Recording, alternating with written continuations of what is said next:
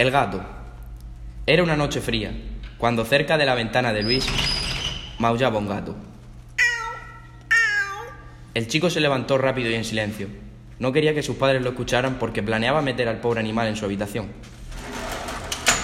Y así lo hizo.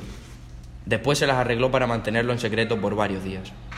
Pronto ganó confianza y se movía tranquilamente por la casa cuando no había nadie. Un par de días más empezó a hacerle travesuras al padre de Luis.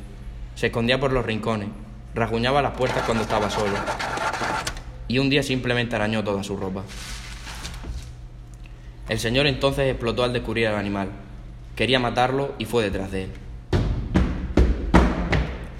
Luis suplicaba por la vida del pobre gato, pero solo se ganó el encierro, cuando el señor estaba a punto de golpearle con un palo. Los ojos del felino brillaron, tomó forma humana e hizo una pregunta. ¿Matarme una vez no te basta? El cuerpo del padre de Luis tembló tanto que ni siquiera pudo seguir sujetando el palo. Había reconocido la voz perfectamente. Pertenecía a un compañero de parranda, al que había propinado un golpe de muerte durante una pelea. Apenas la figura salió de la sombra, pudo comprobarlo. Era el mismo, pero en forma de espectro. Por quién sabe qué tratos truculentos.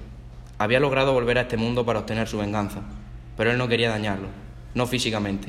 Solo quería hacerle saber que estaba cerca, que miraba cada uno de sus movimientos, que habitaba su casa y que se había convertido en el mejor amigo de su hijo. Lo torturaría día tras día, robaría su sueño por las noches, hasta que simplemente no pudiera más.